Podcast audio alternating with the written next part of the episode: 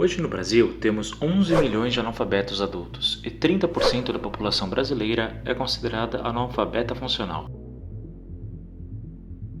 Mas como tudo isso começou? Por que o analfabetismo não acaba? Seja muito bem-vindo, sou o professor Vitor Grilo e você está no Conquiste Seus Sonhos. Hoje vamos falar sobre a história da EJA no Brasil. Vamos ver como chegamos a este ponto? Para a gente saber da nossa realidade hoje, temos que voltar ao passado e ver como a educação de adultos foi tratada ao longo do tempo. Uma educação voltada para adultos começa lá atrás, no século XVI, quando os portugueses chegaram ao Brasil, na época dos descobrimentos. Com eles também vieram os jesuítas, que eram uma ordem religiosa da Igreja Católica. Eles tinham várias funções, mas entre as mais conhecidas foi a criação da primeira escola em São Paulo e outro na Bahia.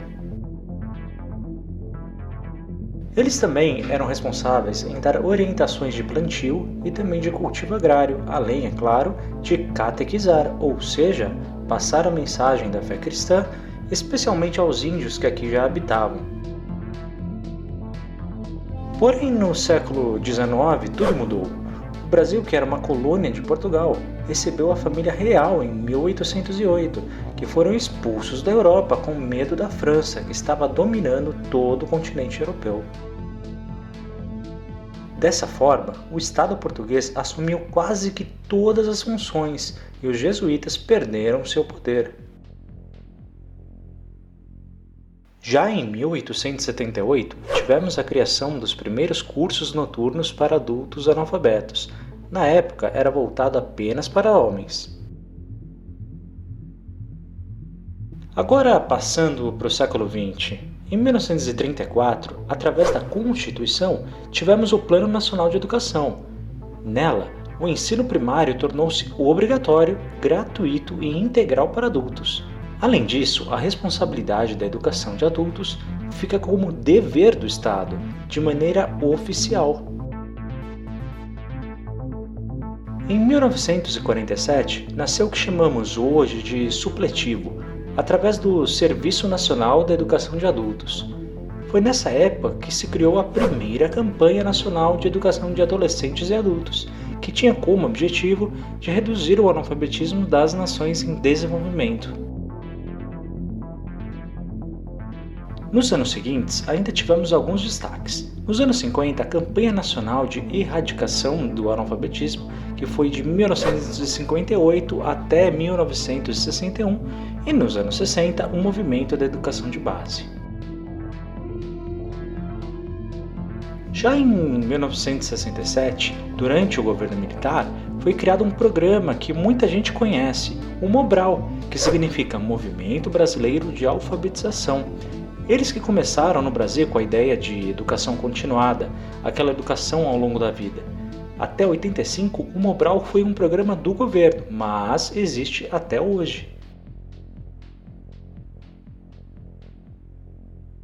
Avançando no tempo, em 71, o supletivo foi atualizado na Lei de Diretrizes e Bases da Educação Nacional. Já na década de 80, a Fundação Educar criou a Fundação Nacional para a Educação de Jovens e Adultos, dentro do Ministério da Educação. E foi aqui que começaram os apoios técnicos, mas também os apoios financeiros para as instituições. Olha, é importante dizer que nos anos 90, com este investimento financeiro, muitas ONGs foram criadas. Dentre elas, duas se destacaram: a primeira, em 91, nasceu o Instituto Paulo Freire, né, que tem entre os seus fundadores o Paulo Freire, que também foi fundador do Partido dos Trabalhadores, o PT. Já em 97, temos o AlfaSol, o Alfabetização Solidária, que também é uma ONG. Eles trabalhavam mais com alfabetização. A fundadora? Ruth Cardoso, ex-esposa do Fernando Henrique Cardoso, que foi o ex-presidente e líder do PSDB na época. Deu para perceber que muitas vezes a política está ligada com a educação no Brasil? Nos anos 2000, ainda tivemos a criação do Programa Brasil Alfabetizado e do Fundeb. Além disso, começou a se pensar em uma educação profissional mais voltada à EJA, aquela que é voltada para o mercado de trabalho.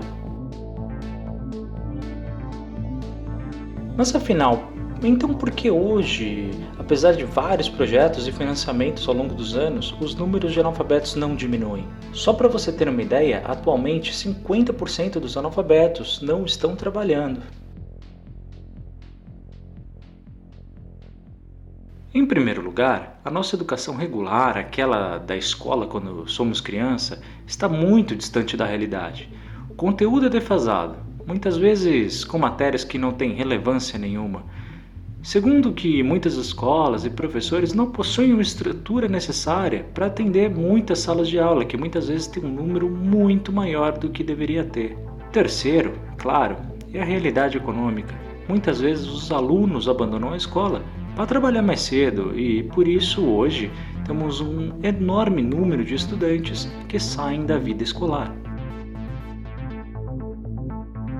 Quer saber um número triste? 52% das pessoas entre 25 e 64 anos não concluíram o ensino médio e 17% dos que acabam o ensino médio são analfabetos funcionais. Pois é, se você está assistindo esse vídeo e está dentro desse número, acredite, você não está sozinho. Mas agora que sabemos essa realidade, o que podemos fazer para mudar? Afinal, não podemos ficar parados, já que entra governo e sai governo e essa situação não muda. Em primeiro lugar, é importante dizer que a educação de adultos é um direito assegurado por lei, de forma gratuita se você quiser estudar, ter mais conhecimento ou conseguir o certificado, você consegue sem pagar nada. Hoje, a prova da Enseja, que é feita pelo Ministério da Educação, ela é que é responsável pela certificação.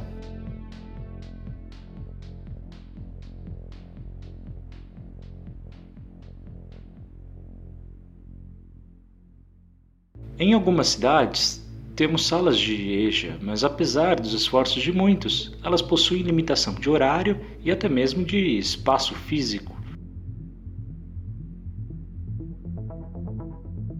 E se tivesse uma forma de estudar na hora que o seu trabalho permitisse, com conforto, qualidade e ao mesmo tempo gratuito? Claro que eu estou falando do ensino online. A educação através da internet é o melhor caminho para mudar a situação atual do país desde que seja feita com seriedade e, claro, responsabilidade.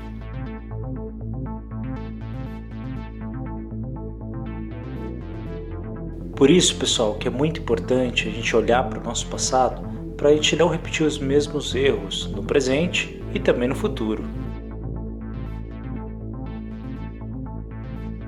Uma educação, seja ela da maneira que for, seja presencial, online, por rádio, não importa, ela tem que respeitar o aluno, valorizar os seus objetivos e se mostrar uma educação que seja importante para transformar a vida no presente e dar as ferramentas necessárias para que ele possa alcançar aquilo que ele pretende no futuro, nos anos seguintes e que transforme a sua realidade, da sua comunidade e também da sua família.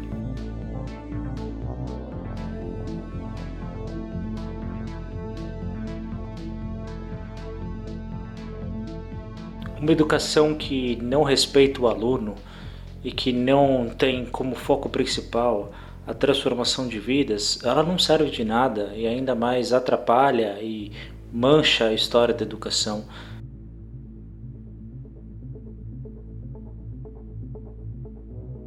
Muitas vezes ao longo da história tivemos inúmeros programas, mas muitos deles não chegavam nas pessoas sejam pela distância geográfica que o Brasil tem, seja pela falta de empenho de muitos dos que estavam à frente deles e muitas vezes também a distância com a realidade.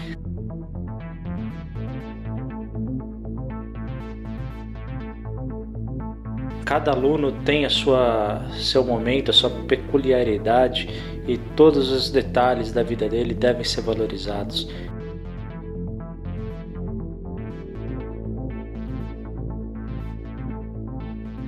Mesmo numa educação online, é importante que seja individualizada, que nem como nós fazemos aqui no Conquiste Seus Sonhos.